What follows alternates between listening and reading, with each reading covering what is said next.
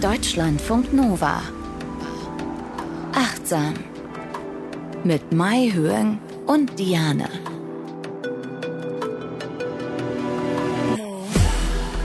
Schön, dass ihr da seid. Herzlich willkommen bei Achtsam. Wir sprechen über Achtsamkeit, weil es gesund macht, weil es glücklich macht und weil es wahnsinnig viel zu erzählen gibt zu dem Thema. ne, viele denken, ja, lass mich jetzt in Ruhe mit diesem ganzen Meditiere. Es ist total faszinierend.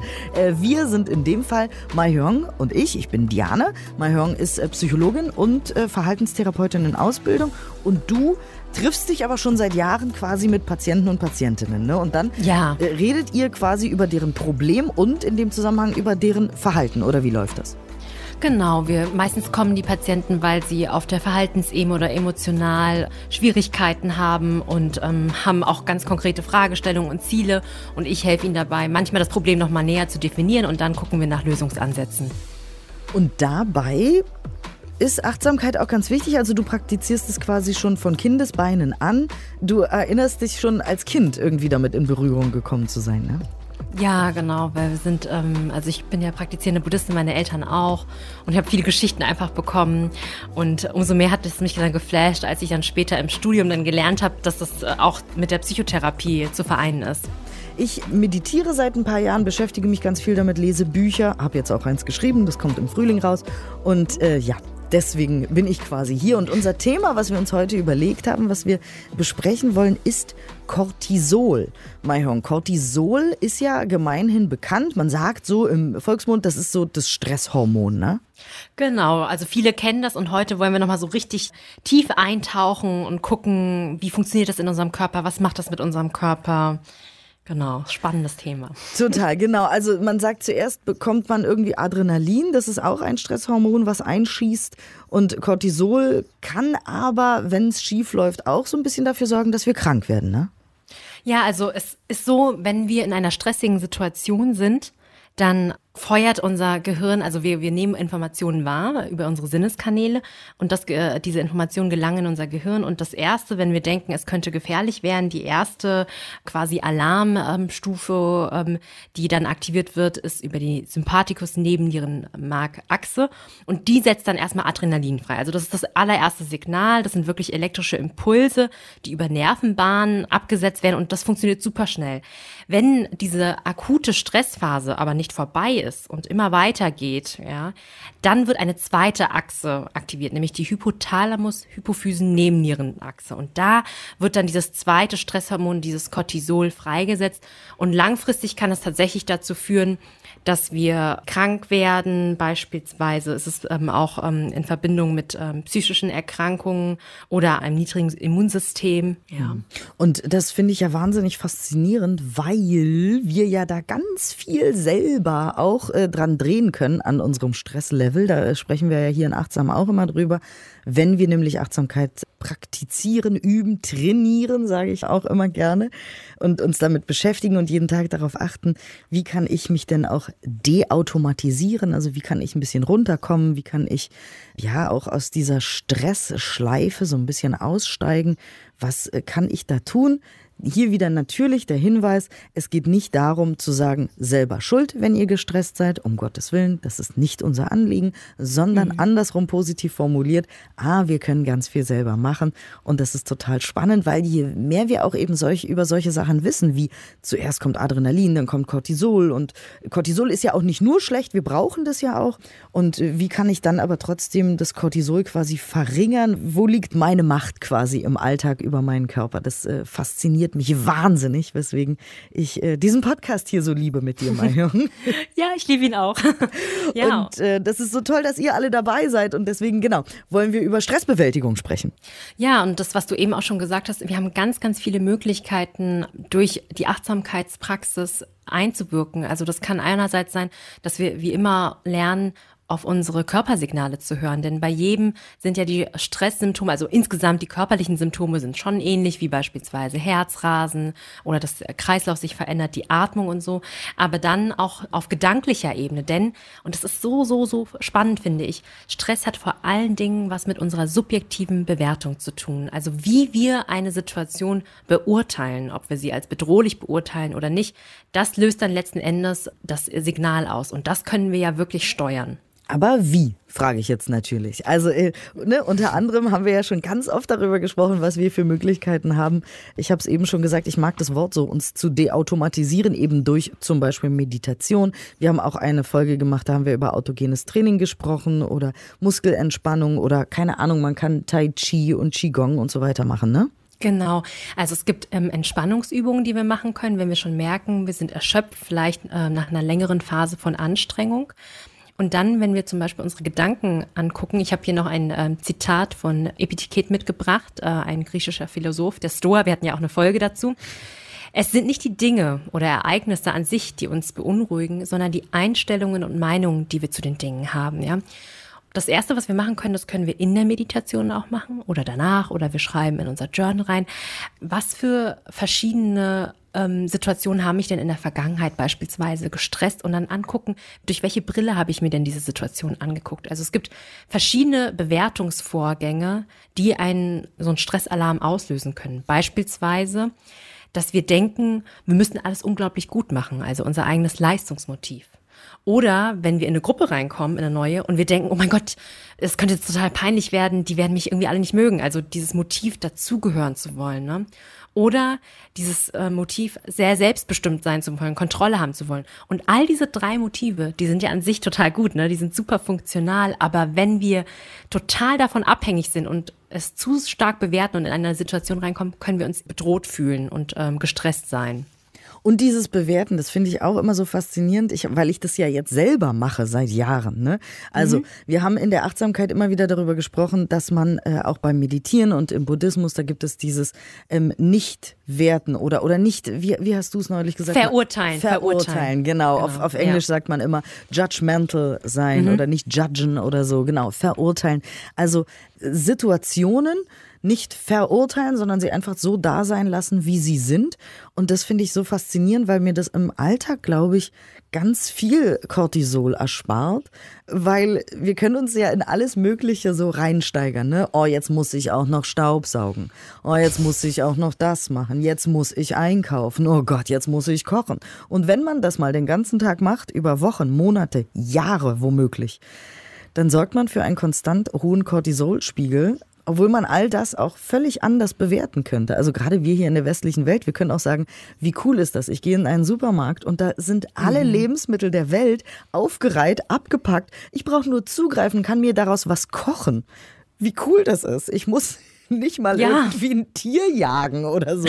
Also ne, von der Bewertung einfach mal loslassen. Jetzt muss ich auch noch einkaufen gehen zu, wie praktisch das ist. Hier liegen Zwiebeln, Nudeln, Gemüse und daraus mache ich mir ein fulminantes Mahl heute Abend ne, also das ist jetzt nur so ein kleiner Gedankentrick, der aber eben viel Cortisol, glaube ich, uns ersparen kann. Also das wollte ich nur sagen, ist im Großen richtig, bei so großen Dingen, die Herausforderungen, denen man sich vielleicht mhm. stellen muss im Leben, aber genauso gut bei allen Kleinen.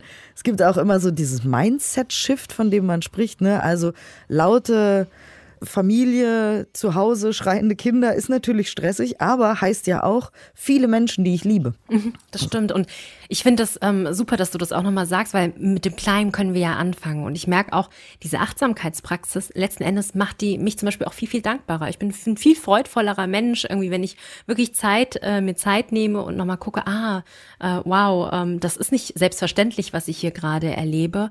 Und ähm, wir sprechen ja auch ähm, in der Achtsamkeitspraxis immer von diesem Anfängergeist, also dass wir die Dinge versuchen immer frisch zu sehen, wie als zu, äh, zum ersten Mal. Und wenn man in dieses Automatische reinkommt, alles für so gewöhnlich, gewöhnlich hält, ja, und dieses ganz oft müssen, ne, was du eben gerade gesagt hast, ja, ich muss, ich muss, es ist noch eine Aufgabe, ich will ja gar nicht.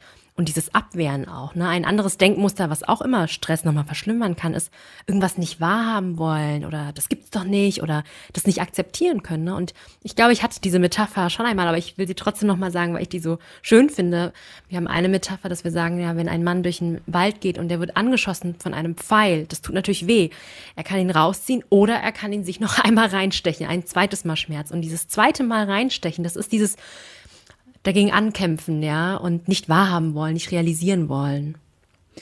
Und äh, weil wir von, vom Cortisol äh, sprechen, noch mal ganz kurz, das mhm. wird ja ausgeschüttet morgens sowieso, ne? Also um mal jetzt, das hat ja quasi so einen, genau. so, so einen Tageszyklus. Ja, das hat einen Tageszyklus. Ähm, wenn wir aufwachen, ist es am höchsten, weil das bereitet uns quasi auf den Tag vor. Also wir wachen quasi äh, wie mit einem ähm, ja, Tässchen Espresso, so stelle ich mir das vor, mit so einem Kick schon auf. Und dann fällt es äh, ähm, vormittags ab und abends ist es dann auf dem Tiefstand. Das muss man wirklich auch beachten bei Untersuchungen auch. Ne? Also wenn man das dann standardisiert aufnimmt, dass man nicht sagt, oh, von dem einen messe ich es morgens und von dem einen abends, weil dann kann man es ja gar nicht vergleichen. Ja.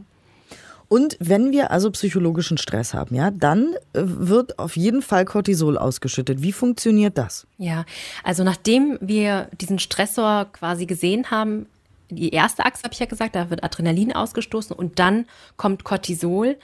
Und man kann sagen, da habe ich ähm, Studien gefunden, die gesagt haben, ungefähr 15 Minuten nach Beginn des Stresses kann der Cortisolspiegel ansteigen. Und der kann, je nachdem, wie stark der Stressor ist, auch mehrere Stunden noch lang erhöht sein. Und der hilft uns aber auch dabei, konzentriert quasi zu sein. Und wenn wir eine Stresssituation haben, also ne, viele äh, Menschen nehmen ja immer wieder die Steinzeitmenschen, äh, die sagen, na gut, da ist dann ein Säbelzahntiger, der bedeutet Gefahr. Also steigt mein Cortisolspiegel, damit ich entweder vor dem wegrenne oder den erlege oder irgendwas. Ne? Also eigentlich ja. ist Cortisol erstmal auch hilfreich für mich und hilft mir, mich zu konzentrieren und zu fokussieren. Richtig, also das ist diese sogenannte ähm, Kampfflucht oder auch ähm, Erstarrungsreaktion, die uns auf den Kampf vorbereitet. Und es unterdrückt auch, also in niedrigen Dosen hilft es auch, um, also zumindest Adrenalin bei kurzer ähm, Belastung, das ähm, stimuliert dann das Immunsystem beispielsweise, wenn wir uns im Kampf verletzen, damit nicht sofort Keime in, in den Körper gelangen. Wenn man aber lange zum Beispiel Cortisol hat, also im Dauerstress ist, werden ähm, Immunreaktionen unterdrückt, die der Körper eigentlich braucht. Also zum Beispiel, dass er mal ordentlich Fieber bekommt und so und sich dann quasi selbst heilt. Und wir kennen das mit der Stressreaktion vielleicht auch noch von damals in der Schule oder Klausuren, dass wenn man eine Woche lang echt Stress hat, dann fühlt man sich zwar schwach und so, aber man weiß, boah, ich muss diese Klausuren auf jeden Fall schreiben. Und dann, wenn man eigentlich feiern will, wenn man es hinter sich hat, dann bricht die Erkrankung aus. Und man kann das auch mit diesem Cortisol erklären, weil das hat die ganze Zeit alles unterdrückt, damit wir uns fokussieren. Und in dem Moment, wo Cortisol nachlässt, nämlich am Wochenende, dann kommt äh, die Erkältung. Oh ja, ich glaube, das kennen alle. Das kennen ja. alle ja. immer. Wahnsinn, ja. Und deswegen äh, können wir mal gucken, was wir auch im Alltag und selbst in strassigen Situationen für unseren Cortisolspiegel machen können, also um ihn zu senken. Und es gibt sogar eine Studie, dass Stress äh, wirklich auch unsere Haare grau werden lässt, ne? Ich fand die so cool, diese Studie. Das, da ist mein innerer Nerd so abgegangen. Also, das ist eine Studie von Zhang et al. 2020, publiziert in der Nature, also ein sehr, sehr gutes ähm, Journal, wo die untersucht haben, stimmt es denn eigentlich, das, was wir im Volksmund irgendwie alle schon äh, wissen, dass Stress die Haare ergrauen lässt? Und das wurde am Institut für Stammzellforschung und regenerative Biologie an der Harvard-Universität durchgeführt und die haben, und das finde ich leider nicht so schön an der Studie, die haben Tests an Mäusen gemacht, die unterschiedlichem Stress ausgesetzt wurden. Und es ist so, dass bei Mäusen, aber auch bei Menschen die Haarfarbe durch bestimmte Zellen äh, bestimmt werden, die heißen Melanozyten.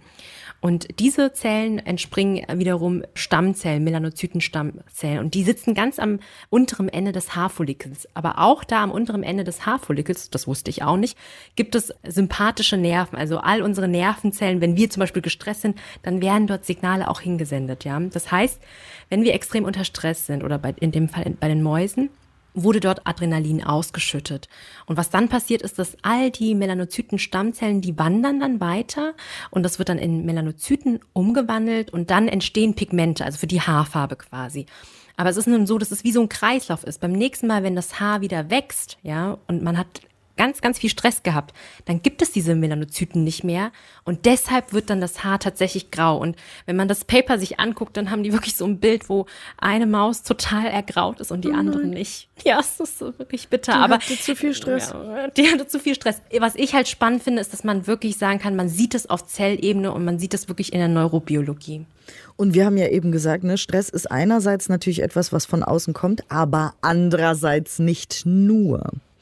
Und das ist das Interessante daran, eben zu gucken, ist das jetzt eine Herausforderung, ist das nur Stress? Mhm. Und dann muss man dazu natürlich auch immer wieder sagen, selbstkritisch, was wir selber auch machen, ist, wir machen uns mit unseren kleinen Handcomputern wahnsinnig viel Stress selber.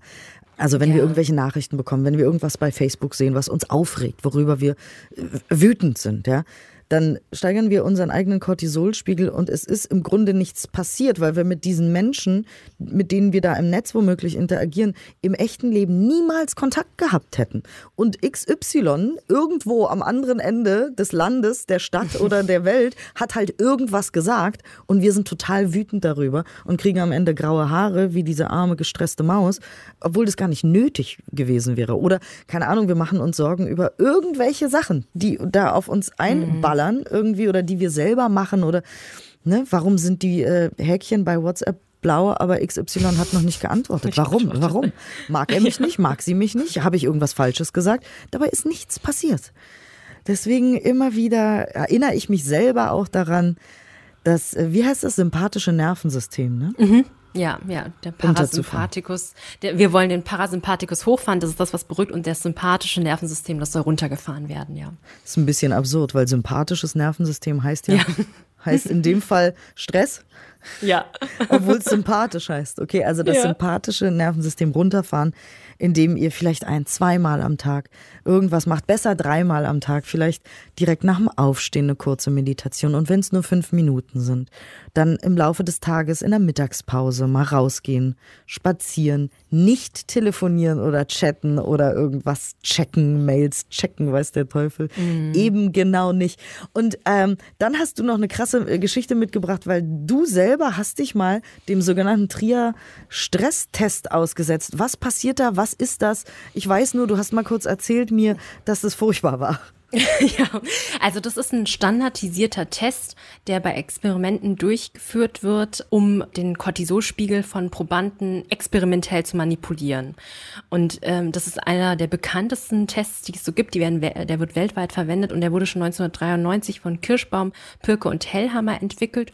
Und die ursprüngliche Version davon ähm, funktioniert so, dass Probanden aufgefordert wurden, denen wurde gesagt, sie sollen ähm, einen Jobbewerber spielen und sollen dann eine fünfminütige freie Rede halten vor einem Auswahlkomitee bestehend aus drei Personen, die dann auch so Anzüge haben. Und diese Person, dieser Bewerber soll sagen, warum das ähm, der Traumjob ist und die Beobachter, die sollten relativ neutral das Ganze beobachten und die ganze Szene wurde auch aufgenommen mit Videokamera und Tonbandgerät. Also ganz kurz nochmal, es ging um den Cortisolspiegel, also um den Genau, es geht um den Cortisolspiegel. Ja, ich komme, ich krieg gleich okay. die Kurve. Also, ja, genau. Also es ist ja eine aufregende Situation, so eine Bewerbung quasi. Und danach wurde aber das nochmal schwieriger gemacht, indem ihnen gesagt wurde, sie sollen von 1022 korrekt in 13, also 13er Schritte zu, herunterzählen. Und jedes Mal, wenn sie es falsch gemacht haben, sollten sie von vorne anfangen. Und was sich dann gezeigt hat bei diesem Paradigma ist, dass schon nach fünf Minuten der Cortisolspiegel von ungefähr 75 Prozent der Versuchspersonen deutlich steigt, ja. Und erst 60 äh, bis 90 Minuten nach Beendigung dieses Stresstests geht der äh, Cortisolwert wieder aufs Normale. Gut, also während des Psychologiestudiums müssen wir also als Studenten sogenannte Versuchspersonenstunden sammeln. Also ich glaube, es waren ungefähr 30. Das hilft einerseits, wenn man selbst eine Abschlussarbeit hat, da muss man ja auch Experimente durchführen und es ist auch spannend. Also dann ging ich halt sehr unbekümmert in so ein Experiment rein und habe gedacht, oh, da kriege ich richtig viele Versuchspersonenstunden und sogar Geld habe ich dafür bekommen. Aber ich wusste nicht, was es war. Es war eine FMRT-Studie, das heißt, ich musste in so eine Röhre rein. Das war schon krass, fand ich, ja. Und dann, weil das auch eine Abwandlung dieses Tests war, bin ich nicht darauf gekommen, dass dieser Test gerade passiert. Sonst hätte ich wahrscheinlich, ähm, hätte ich auch nicht so eine Panik bekommen. Ich lag dann also in dieser Röhre und habe dann so eine Aufgabe bekommen, wo ich so Figuren, die waren so ja dreidimensional, irgendwie ja so zusammenlegen musste. Später habe ich erfahren, dass diese Aufgabe nicht lösbar war. Ne? Und dann habe ich in dieser Röhre so ein, so ein Bildschirm immer gesehen, wo mir dann Menschen im weißen Kittel gesagt haben, Sie müssen sich wirklich anstrengen. Wir können diese Daten nicht verwerten. Das geht so nicht. Oh Gott. Ja. ja. Und ich so, oh mein Gott, oh mein Gott, das ist so schrecklich. Und, und dann kamen, glaube ich, auch Matheaufgaben und ich äh, wirklich, ich gebe es zu, ich hasse Mathe wie die Pest, ja. Und ich habe wirklich, ich habe schon gemerkt, mir wird richtig schwindelig da unten. Oh. Und ich dachte so, ich kann das jetzt hier gar nicht. Und davor und danach wurden mir auch Speichelproben entnommen. Das sieht dann aus wie so ein, so ein, ja, so ein ähm, Oropax oder so quasi, so ein, äh, was einem in den Mund eingeführt wird und da wird Speichel entnommen, ja. Erst später habe ich dann erfahren, weil dann wurde ich aufgeklärt, dass es dieser Test war und der sollte mich stressen. Und erst dann habe ich auch erfahren, dass diese Aufgabe nicht lösbar war. Es war nicht mein Fehlversagen oder so, sondern die Aufgabe war nicht lösbar. Die wollten dich einfach stressen. Die haben mich richtig hart ja. gestresst. Das war richtig schlimm. ja. oh, und dann ist, konnten sie rausfinden, wie viel Cortisol dein Körper quasi produziert hat in dieser Situation. Genau. Sie haben es mir nicht gesagt. Also ich habe dieses Paper niemals gelesen irgendwie ich weiß, meine körperliche Reaktion wäre sehr stark, weil ich war ja auch in dieser Röhre drin und so und und äh, da diese Menschen da im weißen Kittel zu sehen. Von daher, ich habe sehr sehr viel Mitgefühl. Jedes Mal, wenn ich eine Studie lese, wo drin steht Trierer Stresstest, dann werde ich daran erinnert, wie schlecht es mir ging. Und du hast eben gesagt, das finde ich auch ganz faszinierend. Dir war schwindlig.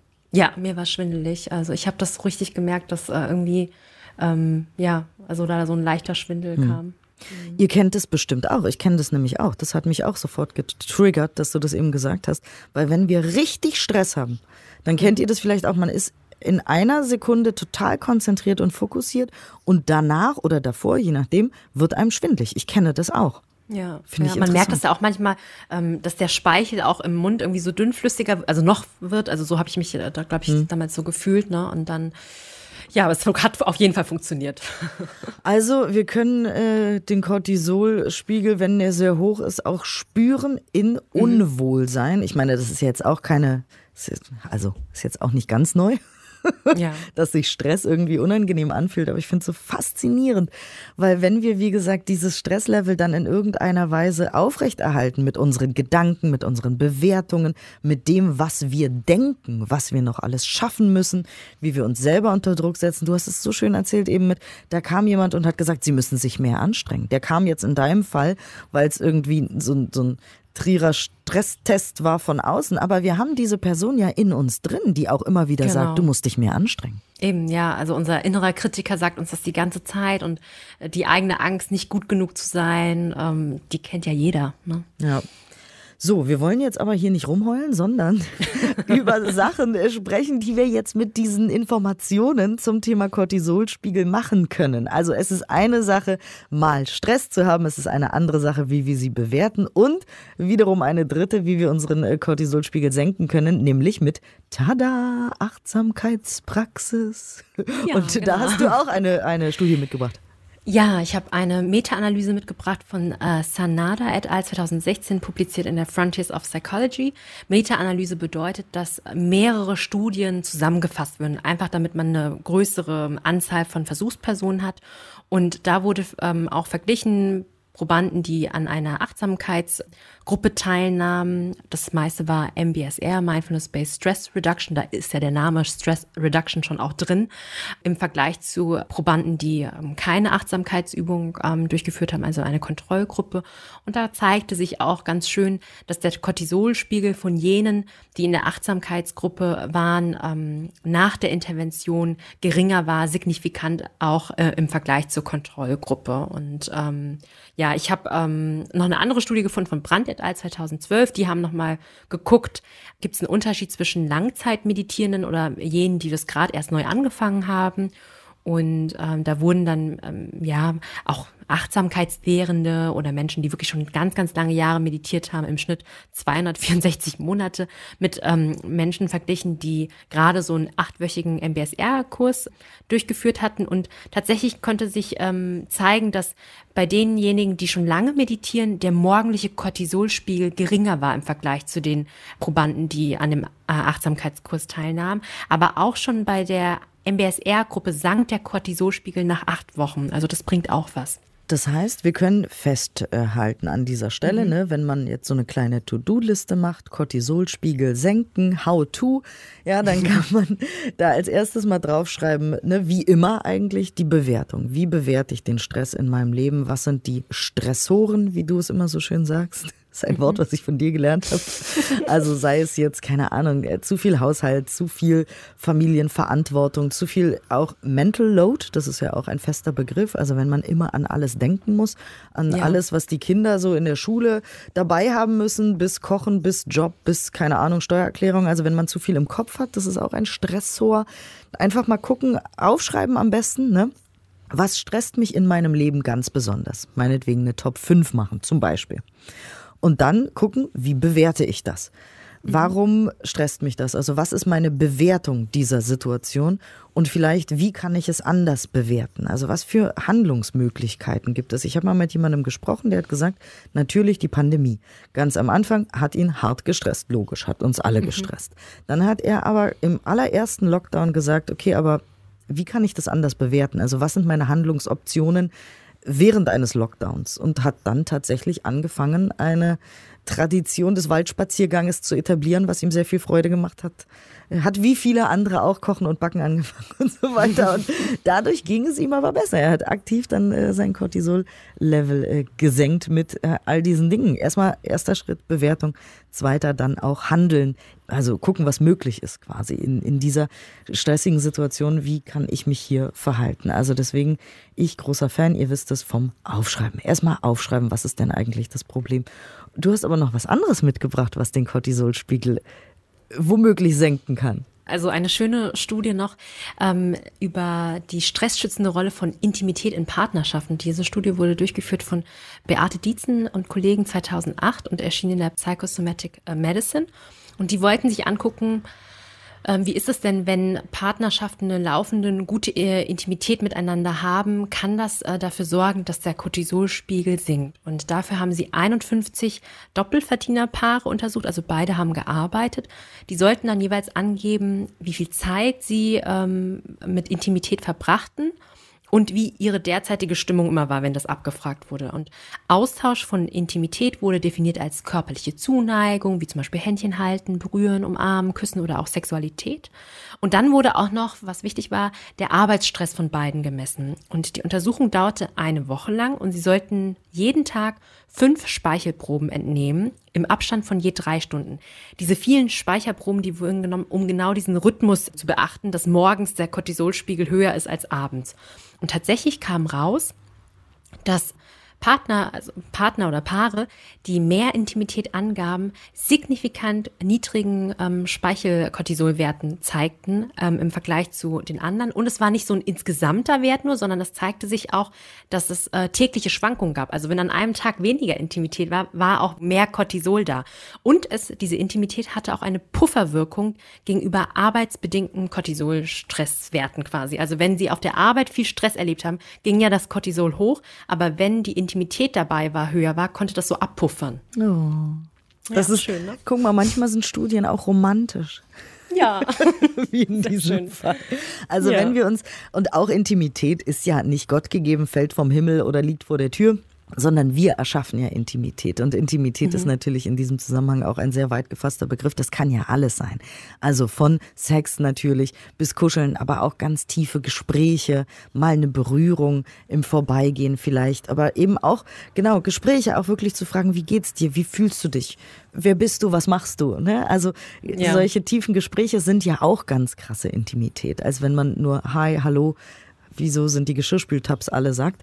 Das ist schon ein Unterschied im Alltag. Ja. Und wie gesagt, wir haben auch ein großes Instrumentarium, Intimität herzustellen, um dann am Ende des Tages auch unseren Cortisolspiegel zu senken, was ein schöner Nebeneffekt ist, aber wahrscheinlich beim Thema Intimität nicht der Haupteffekt.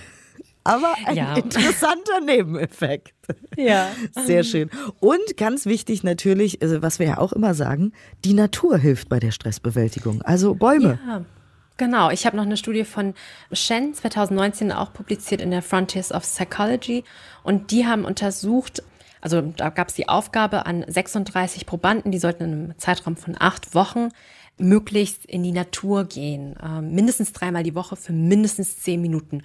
Sie erhielten die Instruktion, dass sie sich in der Natur aufhalten sollten, wo genug natürliche Elemente enthalten sind, damit sie wirklich das Gefühl haben, sie sind mit der Natur verbunden. Das heißt, es war nicht standardisiert, dass alle in den gleichen Park gehen sollten, sondern auch so eine subjektive Bewertung, weil für den einen ist halt wirklich der tiefste Wald äh, wirklich eine Naturinteraktion, für den anderen vielleicht am Fluss spazieren gehen in der Stadt oder so. Ja, und auch da wurde immer vor und nach dem Naturerlebnis ähm, eine Cortisolprobe entnommen und auch da zeigte sich, der Cortisolspiegel sank um circa 21,3 Prozent.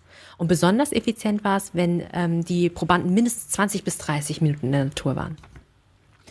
Also ich bin da immer so hin und her gerissen emotional, weil ich finde es natürlich faszinierend, diese Studien und wahnsinnig cool, weil wir mhm. eben für unser Instrumentarium was haben, weil da können wir einfach auf den Zettel schreiben, 20 Minuten im Park spazieren gehen oder in den Wald, wenn wir einen da bei der Hand haben gerade und so weiter. Andererseits ist es aber auch ein bisschen lustig, weil wir sind Wesen der Natur. Natürlich mögen wir Natur. Also das ist ja. jetzt auch nicht so, was ist ja voll krass. Wenn ja. wir in die Natur gehen, geht es uns besser. Hä, wie kann denn das sein? Vor allen Dingen, also das habe ich jetzt gar nicht so reingeschrieben, aber die sprechen da von so einer Nature Pill. Also die schreiben in dem Ding, als ob das so eine Pille wäre, die ja. man so verschreiben kann. Und das ist ja schon eigentlich ja, pervers, oder? Dass man ja. so denkt, wir, wir seien so abgesondert, ne? Aber manche Menschen brauchen es nochmal. Die brauchen Forschungsergebnisse, um zu wissen, dass die Natur uns gut tut. Total, ja, ja. Ich, es war jetzt nur ein, wieder ein emotionaler ja. Ausbruch von mir an dieser Stelle. Ich verstehe es, ich verstehe es. Dass man so denkt, ja, wir mögen Bäume, da. ja. Also, aber im Alltag, ja, stimmt schon. Wenn man viel arbeitet und dann eben noch in den Supermarkt geht und kochen und Waschmaschine anmachen und so weiter, hat man oft keine Zeit und dann vergisst man das und dann hat man das nicht mehr so auf dem Schirm. Also von daher auf jeden Fall, wenn ihr jetzt sagt, ich möchte meinen Cortisolspiegel selbst in den Griff kriegen und damit spielen und arbeiten, ne? Also einerseits ist es Arbeit, andererseits ist es ja aber auch Spielen. Weil wenn ich weiß, hey, ich mache dann und dann eine kurze Meditation, ich mache dann vielleicht im Wald eine Gehmeditation. Das sind ja alles schöne Sachen. Das ist ja jetzt nicht so, okay, wenn es mhm. jetzt in Strömen regnet, okay, dann, ist, dann wird man halt nass, wie auch immer. Macht man am nächsten Tag vielleicht mehr, wenn man mal nicht rausgegangen ist. Aber das sind ja alles Sachen, die Spaß machen sollen. Und du hast ja. doch andere Übungen mitgebracht. Genau. Eine Übung, die ich auch sehr wichtig finde, ist, dass man so selbst guckt, was ist eigentlich meine persönliche Stressampel? Also im grünen Bereich, orangen und roten Bereich. Und weil man die Signale ja vorher einfach erkennen will. Also da kann man das alles ähm, aufteilen. Einmal, welche Körperempfindungen habe ich eigentlich im grünen Bereich? Also wenn ich entspannt bin, wie fühlt sich mein Körper an? Wirklich mal alles aufschreiben. Ne? Und ab welchem im orangenen Bereich, wann verändert sich das? Also fängt es das an, dass ich dann innerlich unruhig werde oder schon angespannt und dann wirklich im roten Bereich. Das gleiche macht man mit Gedanken. Welche Gedanken hat man eher im roten Bereich oder im orangenen Bereich und welche Gefühle hat man eher in diesen Bereichen und dann passend aufzuschreiben, weil das ist ja für jeden total individuell. Wir haben ja jetzt eben Vorschläge gesammelt, was man machen kann, um seinen Stresspegel zu ähm, verringern. Aber ihr müsst ja selbst gucken, was passt denn davon und dann sich diesen Notfallplan aufschreiben, weil was was ganz oft passiert ist. Wir denken, wir seien im grünen Bereich und zack sind wir im roten Bereich, aber es gibt diese Übergangsphase, nämlich diesen orangenen Bereich. Und je früher wir den erkennen, desto besser, weil dann können wir wieder entgegensteuern und zurück in den grünen Bereich. Und genau das, was du da beschrieben hast, das ist ja Achtsamkeit. Ja. Das ist klar. ja einfach genau achtsam wieder auf uns achten, uns selber zuhören, uns beobachten und unser Körper will ja auch immer mit uns äh, kommunizieren. Zum Beispiel unser verspannter Nacken hat eine Nachricht für uns. Unsere flache Atmung schreibt eine Depesche. Ja. All diese körperlichen oh. Dinge, die uns passieren, die äh, wollen mit uns kommunizieren und die möchten uns was sagen. Bloß wir hören halt ganz oft nicht zu. Und die sagen vielleicht, geh in den Wald, geh spazieren. Ja. ähm, genau, und du hast aber sogar noch mehr. Ja, ich habe noch eine Übung, das, ähm, was wir ja auch wissen, ist einfach unser soziales Netzwerk. Das hilft uns auch sehr, wenn wir in Verbindung sind wieder mit anderen Menschen. Das kann auch, sei es, dass man wirklich tatsächlich sich umarmt oder miteinander austauscht so ein soziales Netzwerk, also das wirkliche soziale Netzwerk mal aufmalt. Also das kann man wirklich bildlich machen. Man malt sich in die Mitte, in so einen Kreis und dann die wichtigsten Personen, die um einen herum sind, aufschreiben. Und dann, je weiter diese Blasen oder Kügelchen quasi sind, die man aufmalt, desto distanter ist es quasi. Aber ich habe diese Übung auch mit Patienten schon gemacht, die mir gesagt haben, boah, ich fühle mich eigentlich total einsam, was ja auch ein sehr stressiger Gedanke sein kann. Und dann, als wir die Übung gemacht haben, kam immer der Aha-Moment so, boah, ich bin gar nicht allein. Ich habe so viele Leute da bei mir, Und bei manchen sollte ich vielleicht den Kontakt wieder aufnehmen. Und das kann auch sehr stresspuffernd wirken. Oh ja, und auch dieses Gefühl, würden die mir helfen? Ja, würden sie. Aber man hat, Ja. man denkt es gar nicht so, man hat es gar nicht so auf dem Schirm, äh, weil man selber dann vielleicht auch denkt, nein, ich bin allein, ich werde es alleine schaffen, ich werde alles alleine schaffen. Und wenn man dann mal so ein aufgemaltes Netzwerk vor sich sieht und sagt, oh, den könnte ich fragen, wenn das wäre, dann fühlt man sich auch ganz geborgen und aufgehoben, ohne dass die, die auf dem Zettel stehen, irgendwas gemacht haben. Das ist auch wieder faszinierend. Ne? Also Ja. man schreibt die Namen auf von den Freunden, Verwandten, Partnern, Eltern, Kindern, was auch immer, wer auch immer da steht, ja, und sagt, okay, wenn es mir wirklich schlecht gehen würde, dann würden die für mich da sein. Und allein dieser Gedanke, glaube ich, äh, hat auch eine ganz tolle Auswirkung auf unser Cortisol-Level. Einfach zu wissen, die sind da, guck mal, hier ist mein Netz, ich habe es mir aufgemalt, ich sehe es vor mir. Toll, das ist auch Genau. eine sehr schöne Übung. Und da noch ein Gedanke, ich weiß nicht, ob ihr die kennt oder ob du die kennst, die Grant Glux Study von Harvard. Die ist ganz alt, die wurde 1937 begonnen. Da wurden Menschen gefragt, wie es ihnen geht und was sie so für Beziehungen zu Menschen haben und über Jahrzehnte. Das ist was ganz Besonderes, weil normalerweise Langzeit. ne? Genau. Also richtig, richtig Langzeit, weil normalerweise werden ja die Gelder gestrichen irgendwann oder der Studienleiter stirbt oder irgendwas. Aber die haben das immer weiter über Generationen äh, geführt, diese Studie, und haben festgestellt, wenn Menschen mit 50 ein sehr gutes soziales Netzwerk haben, dass sie dann mit 80 viel, viel gesünder sind als die, die ein schlechtes soziales Netzwerk hatten, sei es eben schlechte Ehen oder keine Freunde oder so. Und all das können wir ja machen. Ne? Also wir können ja wirklich vom Kioskverkäufer bei uns um die Ecke, dem können wir nett und freundlich begegnen, bis zur Schwester, Bruder, Partner, wie auch immer. Wir können diese äh, Beziehung ja gestalten mit Freundlichkeit, Dankbarkeit. Wir können dem Wertschätzung schenken jeden Tag und damit eben dieses Netz, von dem du eben gesprochen hast, das selber auch knüpfen quasi Ja. jeden Tag. Ja. Und äh, du hast uns eine Übung mitgebracht. Genau. Heute werde ich eine Meditation anleiten, damit wir die Bauchatmung üben können. Weil in akuten Fällen, da ist natürlich schwierig, da jetzt so ein Netzwerk auszupacken und das wird wahrscheinlich auch nicht helfen. Aber was immer helfen kann als Achtsamkeitsübung ist, eine Atemmeditation zu machen und wirklich weg von dem Denken, weil man kann eh nicht mehr denken, wenn man total gestresst ist, in die Bauchatmung zu gehen. Oh toll, dann macht's euch gemütlich, wenn ihr jetzt mitmachen wollt oder ihr macht's einfach später, wenn ihr gemütlich zu Hause seid, falls ihr uns jetzt gerade unterwegs hört. Wir kriegen ja auch immer tolle E-Mails von euch, achtsam.deutschlandfunknova.de, da schreibt ihr uns, dass ihr uns zum Beispiel beim Joggen hört oder beim Fahrradfahren oder so. Also dann, ihr wisst es natürlich nicht jetzt die Übung machen, sondern später, aber es macht ja nichts, dann habt ihr auch was, worauf ihr euch freuen könnt später oder ihr macht sie jetzt, wie ihr wollt. Auf jeden Fall wünsche ich euch ganz viel Spaß. Danke für eure Zeit und Mahjong, bitteschön.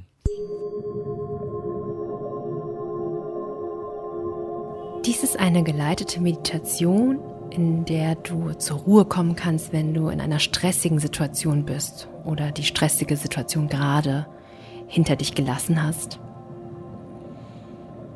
Nimm eine bequeme Körperhaltung ein und spüre in dich hinein, ob du die Übung im Sitzen oder im Liegen machen magst. Manchmal, wenn wir sehr aufgewühlt sind, kann es gut tun, sich auf die Erde zu legen. Schließe nun sanft deine Augen. Deine Augen und auch du können sich nun erholen. Im Alltag begegnen uns oft starke Emotionen oder Gedanken, die Stress auslösen können. In solchen Situationen ist es wichtig, dass wir unser Bewusstsein zunächst auf unseren Körper, unsere Mitte lenken. So wie ein Baum stabil und verwurzelt dasteht, obwohl die Baumkrone durch den Wind hin und her wackelt, genauso verwurzelt und stabil können auch wir sein.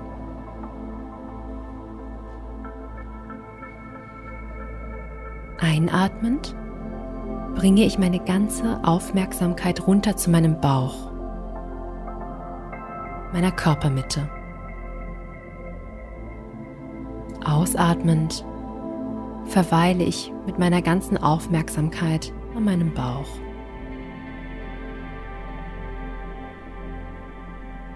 Wenn du magst, kannst du die Hände auf deinen Bauch legen.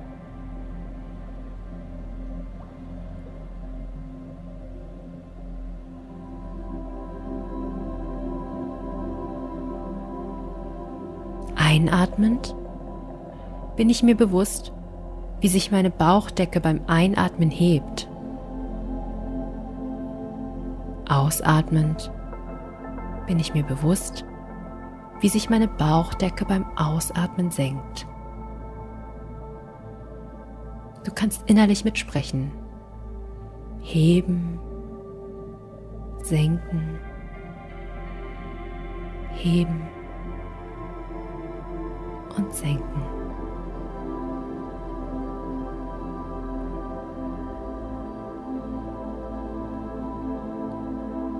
Einatmend bin ich mir bewusst, dass meine Atmung schnell und oberflächlich ist. Ausatmend bin ich mir bewusst, dass meine Atmung noch schnell und oberflächlich ist.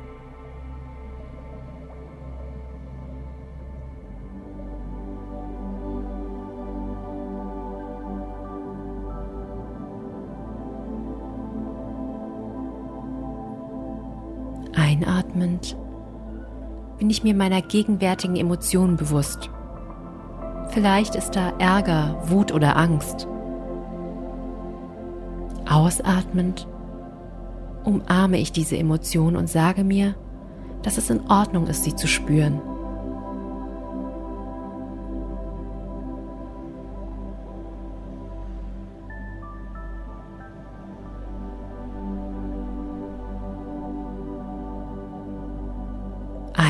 Einatmend beruhige ich meinen Körper. Ausatmend bin ich mir bewusst, dass auch meine Atmung ruhiger und gleichmäßiger wird.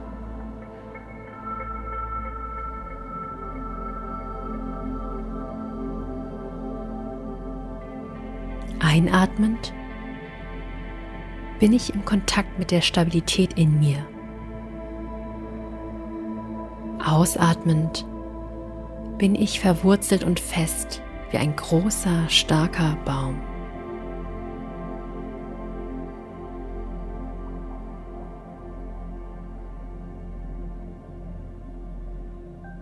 Nimm abschließend noch einmal drei tiefe, bewusste Atemzüge. Ich wünsche dir viel Freude beim Üben.